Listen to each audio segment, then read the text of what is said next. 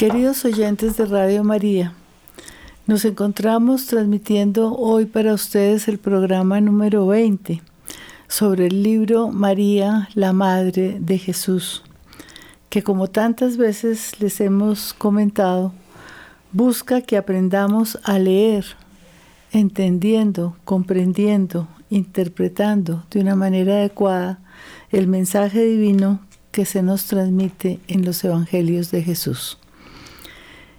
Quiero contarles, antes de comenzar, una pequeña anécdota que sucedió hace muchos años. Cuando yo, como cuando tenía unos cuatro años, le dije a mi mamá que quería aprender a leer, ella con mucho entusiasmo me dijo, claro que va a aprender, pero ante todo tiene que entender muy bien lo que lee. Mi mamá era una maestra maravillosa, enseñó a leer no sé cuántos niños con un método increíble que desarrolló con mi hermana Elenita, y enseñaron durante muchísimos años. Desde muy niña he disfrutado inmensamente con la compañía de los libros. Pero cuando comprendimos, Werner y yo, que Dios, que Jesucristo está presente en el mensaje de la Escritura, presencia real, porque verdaderamente nos encontramos con ellos. Es un encuentro cierto y real. Decidimos profundizar nuestra fe. Esto solo a manera de invitación, porque en el programa anterior recibimos la llamada de una oyente que me pareció increíble. Ella nos animó, muy querida, en nuestro matrimonio a continuar con esta labor que nos apasiona. Y nos hizo un comentario que nos pareció verdaderamente revelador. Nos dijo, ¿cómo hago yo para, para conocer mi fe, para tener fe y de verdad amar a Cristo y amar a Dios en primer lugar, si no los conozco? Esto que estamos haciendo es tratar de que ustedes de la manera más adecuada conozcan este lenguaje de la escritura tan maravilloso. Hoy vamos a dedicarnos a estudiar los contextos de los cuatro evangelios. Ustedes saben que cada uno de ellos es distinto, cada uno tiene una época diferente, nació en un ambiente distinto, tiene destinatarios distintos. Por lo cual, alcanzamos en el programa anterior hablar algo sobre el autor del Evangelio de Marcos, que como ustedes recordarán nació muy pronto. Es el primero en escribirse, más o menos entre los años 65, 60 y, según Tyson, antes, porque tenemos textos de Marcos, como les decía en programas anteriores, que se remontan al año 40, 50, como es el discurso escatológico que se encuentra en el capítulo 13 de su Evangelio. Para cada Evangelio vamos a hablar sobre el contexto vital, sobre la fecha de composición, sobre el lugar de composición y sobre los destinatarios. Werner comenzará hoy con el contexto vital y el lugar de composición de los evangelios. En cuanto al lugar en el cual Marcos compuso su evangelio y las personas a quienes iba dirigido, se puede afirmar como premisa que en sus comienzos parece haber sido escrito y dirigido a una comunidad concreta, a la que posiblemente él mismo pertenecía, pero con la intención de que su evangelio llegara a otras comunidades. En favor de este destino concreto apuntan muchos de los contenidos del Evangelio, entre ellos el detalle de identificar a Simón de Sirene, el hombre que ayudó a Jesús a llevar la cruz como el padre de Alejandro y Rufo, de acuerdo a Marcos capítulo 15, versículo 21. Al no aparecer su nombre en ningún otro lugar del Nuevo Testamento, este detalle apunta a comprender que la comunidad para la cual escribió Marcos en primera instancia conocía quiénes eran estos personajes y por eso no se necesitaba explicación alguna. También las profecías de Marcos 13 se entienden mejor si están dirigidas a una comunidad concreta. Respecto a los datos que la tradición nos ofrece, podemos decir que son tardíos y parecen fundamentados en los datos de Papías, quien solamente menciona las relaciones entre Marcos y Pedro y el vínculo con Roma, donde posiblemente Pedro proclamaba la buena nueva de Jesús. San Ireneo en Adversus Hereses, capítulo 3, 1, nos dice, una vez que Pedro y Pablo murieron, Marcos, discípulo e intérprete de Pedro, también nos transmitió por escrito la predicación de Pedro. Clemente de Alejandría cree que Marcos escribió lo que recordaba a petición de la gente de Roma, donde Pedro predicaba, como figura en Eusebio, Historia Eclesiástica capítulo 6, 14 y 6 a 7. Orígenes creyó que Marcos escribió mientras Pedro le enseñaba. También en Eusebio, Historia Eclesiástica, capítulo 25, versículo 5.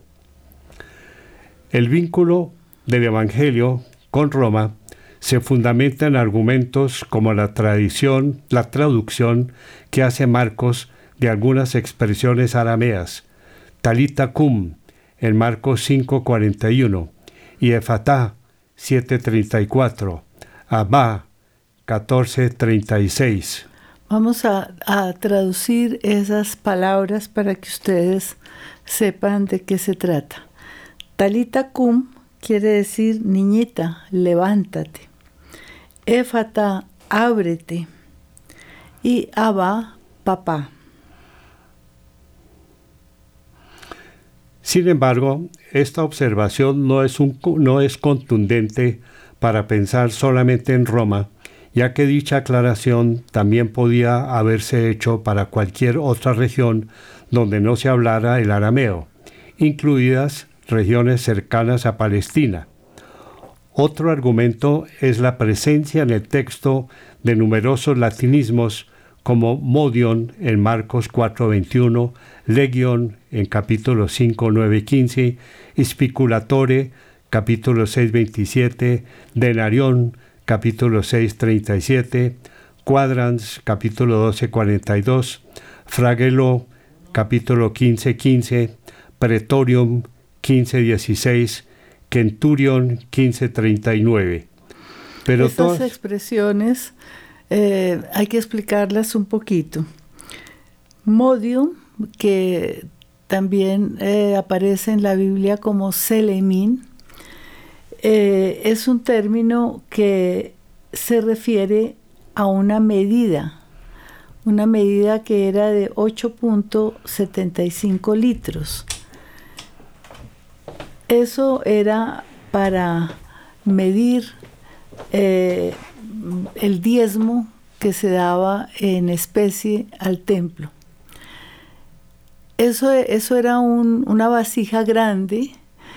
Entonces, cuando nuestro Señor se refiere a esta palabra en el Evangelio de Marcos, nos está diciendo que la luz no está hecha para ponerla detrás o debajo del selemín, porque este recipiente la taparía totalmente.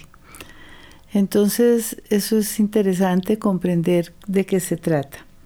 La otra palabra legio quiere decir legión. Eh, la siguiente... Eh, Spiculatore. Spiculatore quiere decir guardia. Denario, pues es el denario, la medida. Cuadrante. Flagelar, acetar, flagelo. El pretorio, donde estuvo nuestro Señor, esa sala donde durante la pasión. Y la otra es centurión. Pero todas estas expresiones podrían entenderse y estar en uso en cualquier sitio del Imperio romano. Marcos también menciona una costumbre típicamente romana como la de permitir que las mujeres se divorcien de sus maridos.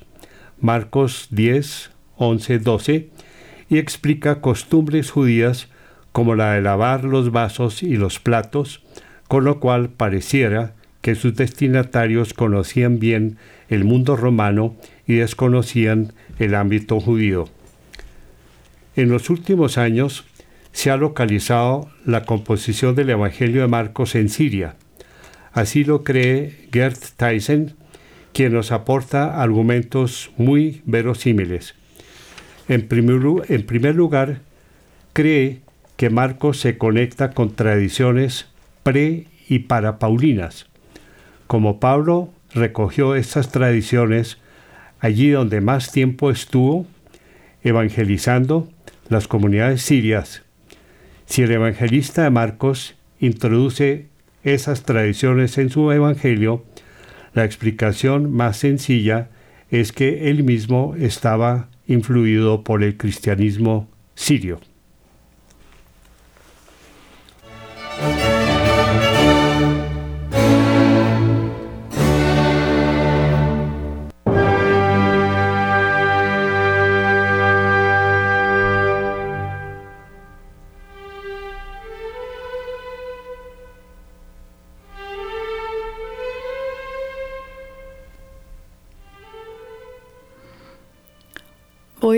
Resumirles varias de estas reflexiones.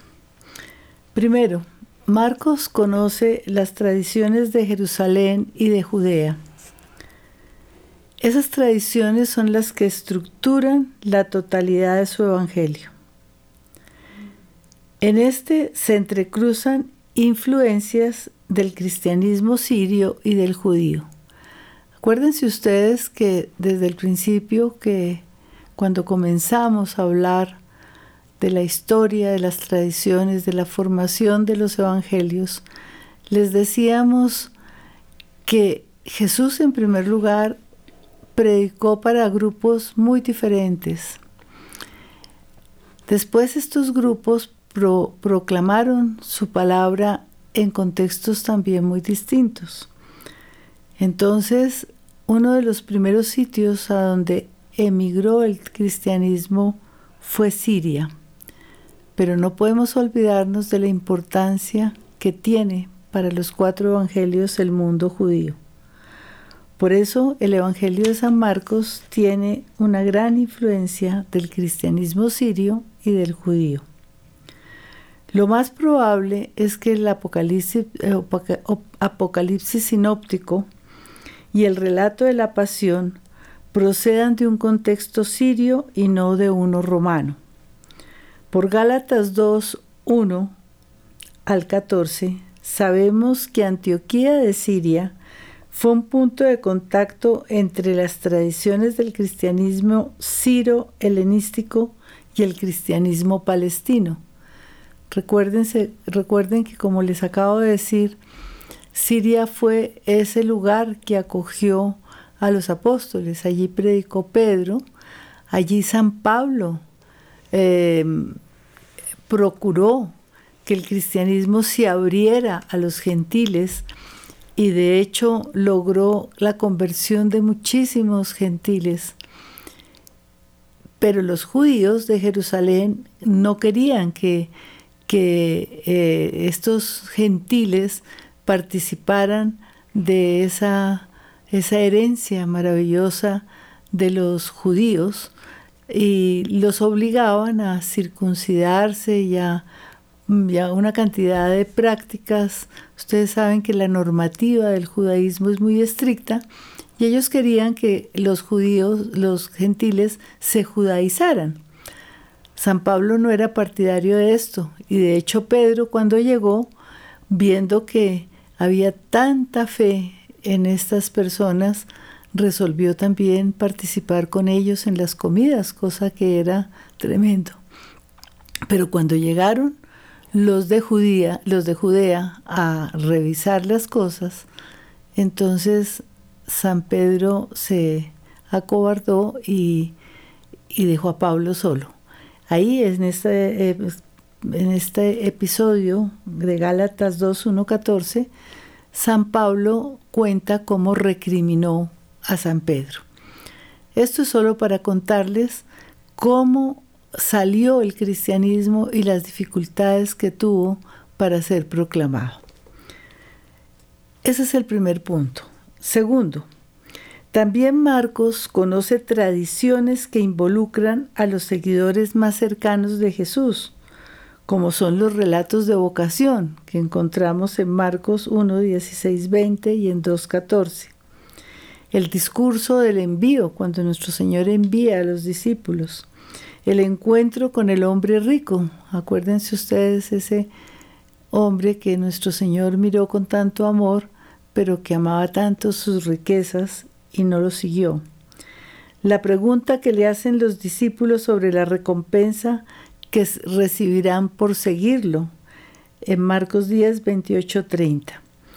Estas tradiciones revelan claramente que el evangelista se encuentra familiarizado con el grupo de aquellos itinerantes, esos discípulos itinerantes, que es el tercer grupo que siguió a nuestro Señor, del que les hablamos en programas anteriores, que es el de los discípulos, que abandonaron todo para seguirlo y para anunciar su evangelio. Con seguridad, este grupo se encontraba tanto en Palestina como en Siria, ya en la época en que Marcos recoge material para formar su evangelio. Tercero, para Tyson, las inexactitudes geográficas que en algunos momentos presenta su evangelio no contradicen la hipótesis de la aparición del evangelio de Marcos en territorio sirio, próximo a Palestina Después de explicaciones muy serias y pormenorizadas, concluye Tyson lo siguiente. El Evangelio de Marcos apareció probablemente en las regiones sirias próximas a Palestina. Quizá contempla Galilea y Jerusalén desde el punto cardinal norte. El Evangelio de Mateo tampoco puede haber aparecido muy lejos de allí mira a Palestina desde el este. Podría haber surgido en Damasco o en la Decápolis, pero también en algún otro lugar de Siria. El Evangelio de, Lucas adopta inequívocamente una perspectiva universal. La distancia local a Palestina no es, no es máxima, el conocimiento que el autor evidencia tener de Palestina puede ser fruto de sus viajes.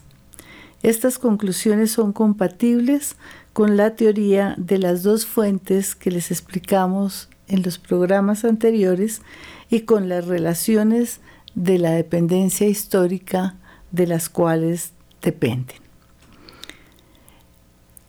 En cuanto al lugar, podemos añadir que en el Evangelio se deja ver un entorno ecológico. Esto es algo muy importante porque retrata una localidad cercana a la actividad de Jesús. Lo mismo puede decirse de la situación social que se respira, ya que el autor revela un profundo conocimiento de la situación de Palestina y de todos los grupos judíos que existían antes de la destrucción del templo. Esta cercanía a Palestina explicaría la razón por la cual el Evangelio ha combinado tradiciones procedentes de la comunidad de Jerusalén, como el relato de la pasión, con otras que proceden de Galilea, como la tradición discipular de los dichos o la tradición popular de los milagros, que con seguridad, con toda seguridad, se difundió en este territorio siro-palestinense. De acuerdo con Guijarro, esta región siro-palestinense y Roma, como lugares donde Marcos divulgó su evangelio, no son excluyentes ni contradictorios.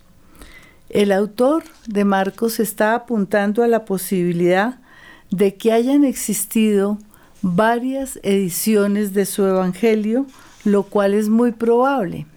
Recuerden que también ya les explicamos cómo se divulgó el Evangelio o los, o los principios del Evangelio a través de los códices. Estos códices iban transmigrando a través de las comunidades y iban siendo corregidos y complementados. Entonces es muy probable que haya habido ediciones distintas del Evangelio. Debió existir con seguridad una primera edición en Palestina, que llegó muy pronto a Roma y se difundió allí gracias a la mediación y a la autoridad que ya tenía esa iglesia. Es posible que Mateo y Lucas conocieran esta primera edición, en la cual no se encontraban los elementos en, en los cuales se apoya la localización en Roma, como serían Marcos 7, 3, 5 y Marcos 10, 11, 12. O sea que esta primera edición se divulgó en los territorios de Siria, de Palestina, y después fue a Roma. Pero esa primera edición no tenía las anotaciones que se le hicieron en Roma, que estarían en Marcos 7:35, 7:35, Marcos 10, 11, 12.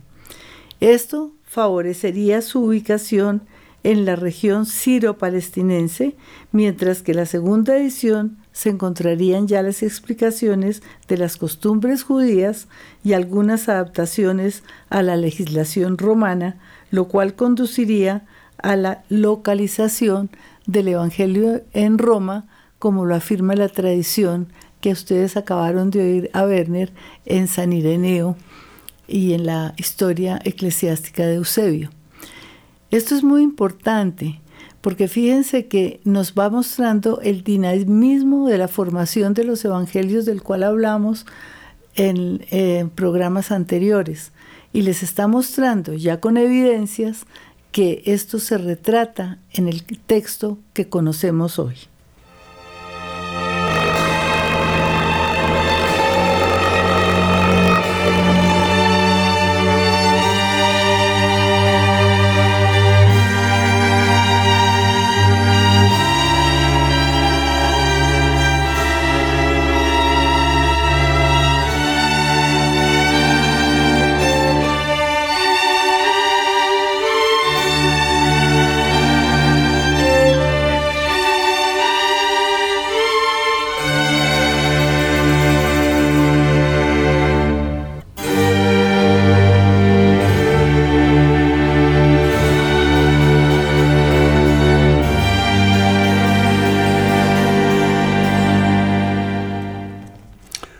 Vamos a ver ahora la fecha de composición y los destinatarios. Es absolutamente claro que el texto de Marcos se encuentra en medio de toda la problemática del cristianismo naciente.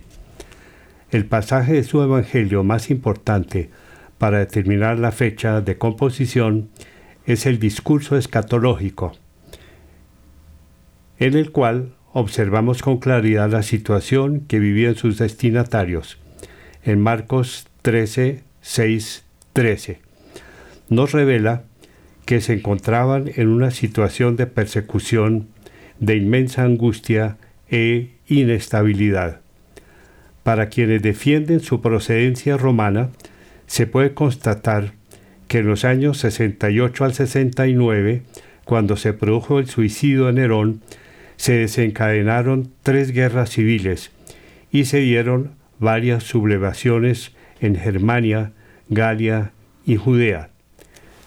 En Marcos 13, 9 a 13, Marcos podría estar describiendo la situación de la comunidad cristiana de Roma que sufrió la implacable persecución en tiempos de Nerón, como lo relata Tácito en los Anales, capítulo 15 al 44, y Suetonio Nero del 16 al 2 y el 2. Si nos atenemos a esta interpretación, el Evangelio pudo haber sido compuesto un poco antes de la destrucción del templo, más o menos en el año 69 después de Cristo, cuando ya habían sucedido los acontecimientos que podrían estar siendo recordados en esos versículos. Pero también esta situación de dolor y persecución se estaba viviendo en Palestina, antes y después de la destrucción del templo. Existen datos dentro del mismo Evangelio que nos ayudan a respaldar esta posibilidad, como cuando Marcos nos cuenta que Jesús predijo la destrucción del templo en Marcos 13, versículos 1 y 2, y elimina el anuncio de su reconstrucción que se encuentra en las palabras de Jesús en Marcos 14, 58 y en Juan 2, 19. De este modo, nos estaría indicando que la situación que viven Marcos y sus destinatarios hace fácil pensar en una pronta restauración, pero cuando menciona la abominación de la desolación en Marcos 13:14, muy posiblemente se refiere al templo profanado en los años anteriores a la guerra, cuya situación puede tener afinidad con la descripción del templo como cueva de bandidos. El autor Guijarro afirma entonces, el Evangelio de Marcos se pudo haber, pudo haber sido compuesto en la región sirio-palestinense en los años inmediatamente posterior a la guerra judía, cuyas secuelas determinaron la situación que vivían sus destinatarios. Esta primera versión del Evangelio, que fue la que conocieron y utilizaron Mateo y Lucas, llegó muy pronto a Roma, desde donde se difundió después de haber sido revisada. Y así fue como quedó entonces vinculada en la tradición a dicha ciudad y a la figura de Pedro. Hay autores como Segaya que no tienen reparo en situar la composición del Evangelio de Marcos inclusive antes del año 60. Es por esto que el Evangelio, según Marcos, se divulgó muy rápidamente por las ya numerosas comunidades cristianas y fue conocido independientemente por Mateo y por Lucas como base de sus respectivos evangelios. Me gustaría, para que ustedes comprendan lo que acaban de oír, que acudamos a la Sagrada Escritura y leamos lo que ella nos dice. Hemos hablado varias veces ya del discurso escatológico de Marcos. Quiero que ustedes lo oigan y sepan de qué estamos hablando. Primero hay una introducción en la cual Jesús hace la profecía de la destrucción del templo. Dice así, al salir del templo le dice uno de sus discípulos, Maestro, mira qué piedras y qué construcciones. Jesús le dijo, ¿ves estas grandiosas construcciones? No quedará piedra sobre piedra que no sea destruida. Estando luego sentado en el monte de los olivos frente al templo, le preguntaron en privado Pedro, Santiago, Juan y Andrés, Dinos cuándo sucederá eso y cuál será la señal que todas estas cosas están por cumplirse.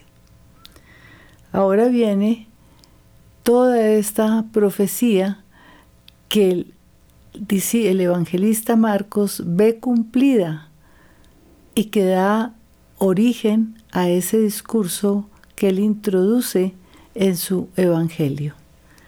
Dice así, Jesús empezó a decirles, mira, que no os engañe nadie. Vendrán muchos usurpando mi nombre y diciendo, yo soy, y engañarán a muchos. Cuando oigáis hablar de guerras y de rumores de guerras, no os alarméis, porque eso es necesario que suceda, pero no es todavía el fin. Pues se levantará nación contra nación y reino contra reino. Habrá terremotos en diversos lugares. Habrá hambre. Esto será el comienzo de los dolores del alumbramiento. Pero vosotros mirad por vosotros mismos. Os entregarán a los tribunales Seréis azotados en las sinagogas y compareceréis ante los gobernadores y reyes por mi causa, para que deis testimonio ante ellos. Y es preciso que antes sea proclamada la buena nueva a todas las naciones. Y cuando os lleven para entregaros, no os preocupéis de qué vais a hablar, sino hablad lo que se os comunique en aquel momento porque no seréis vosotros los que hablaréis, sino el Espíritu Santo, y entregará a la muerte hermano a hermano y padre a hijo. Se levantarán hijos contra padres y los, y los matarán, y seréis odiados de todos por causa de mi nombre, pero el que persevere hasta el fin, ese se salvará. Fíjense ustedes cómo la comunidad cristiana, poquísimos años después de la muerte de Jesús y de su resurrección, empieza a sufrir persecuciones y estas palabras de Jesús se cumplen. El templo ha sido destruido, la guerra empieza a azotar a, la región judea-palestina Vemos cómo la persecución de Calígula en los años 40 empieza con este horror también contra la comunidad cristiana, después la guerra judía y los cristianos tienen que huir. Al salir de Palestina, eso los anima a fijar por escrito los evangelios y ahí nos encontramos con el Evangelio de Marcos.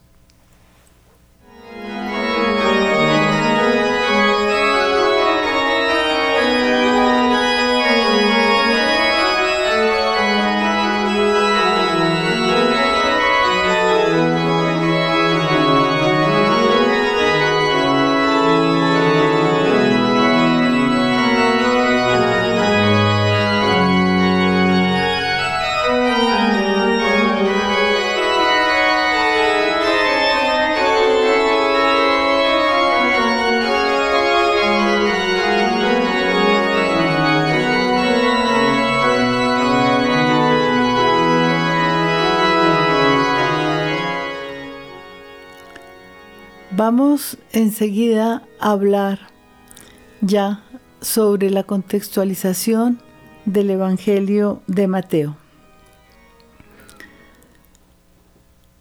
Quiero que ustedes sigan los mismos pasos que hemos dado para el Evangelio de Marcos. Este Evangelio de Mateo fue el que cobró mayor importancia en la, antigua iglesia Tal vez uno de los factores más importantes para que sucediera de este modo fue su carácter apostólico. Es decir, que lo estaba respaldado por la autoridad del apóstol Mateo, de Leví. Eso se creía desde muy antiguo. Los testimonios más antiguos afirmaban que había sido escrito por uno de los apóstoles, y que a partir de él se compusieron los otros dos sinópticos. Su carácter profundamente catequético, el orden en cinco grandes discursos en los que aparecen las enseñanzas de Jesús, su inmensa claridad y su vínculo con la tradición de Pedro tan importante y difundida en las comunidades del cristianismo primitivo, debió llamar la atención de los padres antiguos. El hecho de que haya sido colocado en primer lugar dentro del canon revela la importancia que tuvo para la iglesia antigua.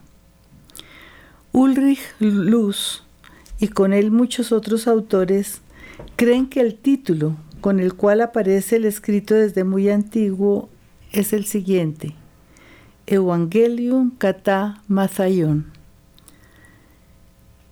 Ese eh, título es un poco más reciente que el Evangelio mismo. Vamos entonces a hablar sobre el autor, a ver qué tan cierto es que lo escribió un apóstol de Jesús. Sarinereo, en su obra Adversos a Hereses, nos dice que Mateo publicó entre los hebreos y en su propia lengua un evangelio escrito, mientras Pedro y Pablo estaban evangelizando en Roma y poniendo los cimientos de la iglesia. Estas son palabras textuales de Sarinereo en Adversos a Hereses 3.1.1. Al respecto tenemos que decir, y lo dice Luz, es muy difícil aceptar que Mateo, el apóstol de Jesús, haya escrito el Evangelio y que el que hoy conocemos haya sido escrito primero en arameo. Una pregunta razonable que se hace luz es la siguiente.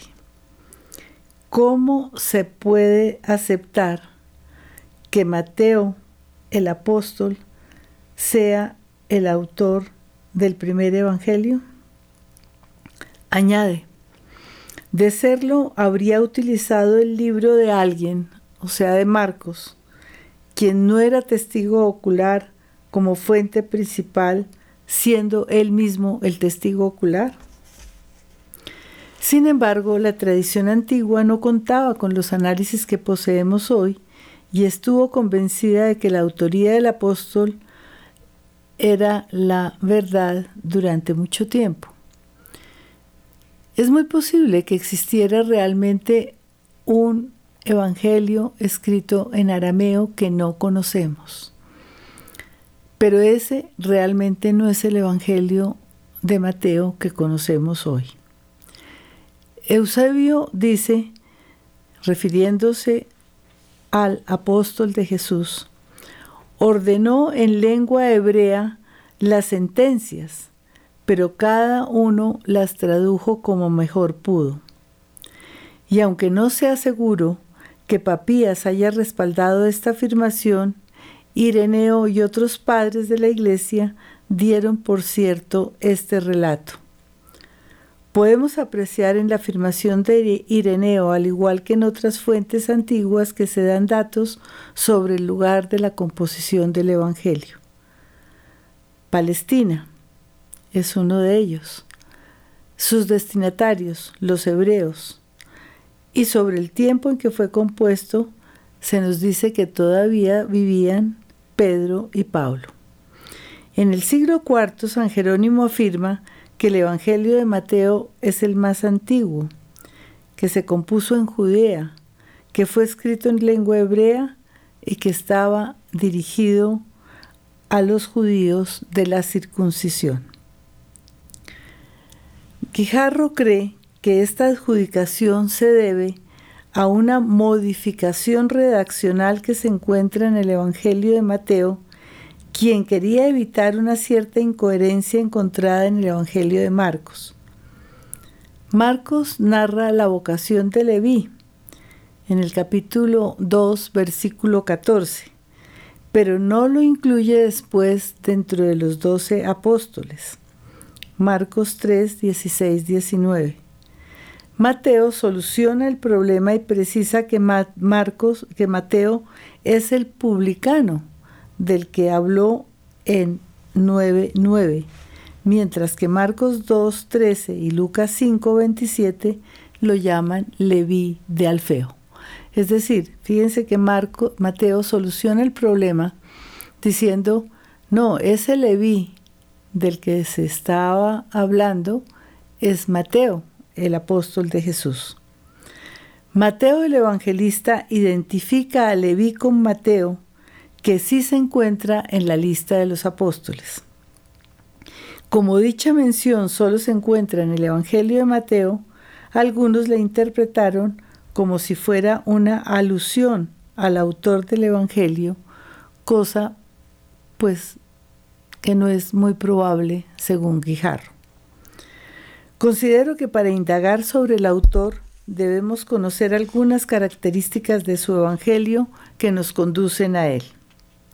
Primero, el análisis de los textos de Mateo nos revela que el evangelista conocía muy bien a Marcos. Eso es un hecho. Al leer el Evangelio de Mateo, vemos que el que escribió este Evangelio conocía realmente el Evangelio de Marcos y se apoyó totalmente en él, empleando al máximo su texto. Vemos también, como dijimos en programas anteriores, es heredero de Q, de esta fuente, de la que aclaramos su origen, su duración, su aparición eh, durante los programas anteriores en que les explicábamos el problema sinóptico. Desarrolla teológicamente las ideas de sus dos fuentes principales y profundiza también los datos que ha encontrado en otras tradiciones. Entonces vemos que el Evangelio de Mateo que tenemos hoy tiene tres fuentes. Primero el Evangelio de Marcos, que ciertamente lo conoce. Segundo, la fuente Q, que también es conocida y usada enormemente por él. Y por otro lado, las tradiciones mm, personales que él ha logrado conseguir dentro de las comunidades que siguieron a estos discípulos itinerantes. Tradiciones, por cierto, muy antiguas, entre las cuales también encontramos la tradición sobre el nacimiento de Jesús en su Evangelio de la infancia. Tercero, se ve claramente que la información de estas fuentes tuvo que haberla recibido de una comunidad judeo-cristiana y que el autor de este Evangelio ciertamente es un judeo cristiano. Cuarto, tanto la estructura como la composición de su Evangelio están impregnadas de la literatura judía. Quinto, el autor de este Evangelio cuenta con una marcada influencia de los 70. Recuerden ustedes quiénes eran los 70. Fue esa traducción primera que hicieron 70 sabios en Alejandría de la Biblia hebrea traducida al griego. Eh, se ve que el evangelista Mateo utiliza esta Biblia, la Biblia de los 70. Su posición ante la ley y sus recurrentes referencias al Antiguo Testamento nos hablan también de su origen judío. Es decir, el evangelista es un judío que conoce muy bien sus tradiciones, que es un judío practicante, muy conocedor de la Sagrada Escritura. Sexto, su evangelio alcanzó desde muy antiguo una importancia inmensa en el mundo judeo-cristiano y también en la totalidad de la iglesia. Octavo, Mateo escribe en un griego de corte judío y en ocasiones rabínico. Al respecto nos dice Luz. Su lenguaje se relaciona a veces claramente con ciertos procesos lingüísticos producidos en el judaísmo rabínico de la época. Por todas estas razones podemos afirmar que se trata de un autor judeo-cristiano. Después de que conozcamos algo sobre el lugar de la composición del Evangelio y su contexto vital, podremos concluir que muy posiblemente se trató de un judío de la diáspora que conocía y hablaba muy bien el griego y había profundizado seriamente en las sagradas escrituras de Israel. Seguramente procedía de un contexto urbano, tal vez de la ciudad de Antioquía, donde vivía un conglomerado judío bastante importante y significativo.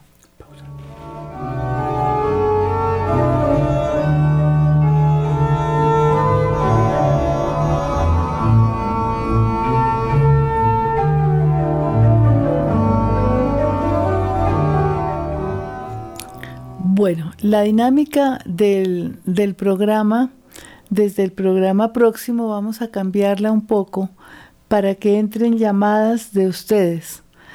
Eh, me interesa mucho porque realmente el aporte de la última oyente fue muy valioso para nosotros. Eh, si hay alguien que quiera participar, eh, los teléfonos son 601-746-0091 y 319-765-0646. Thank you.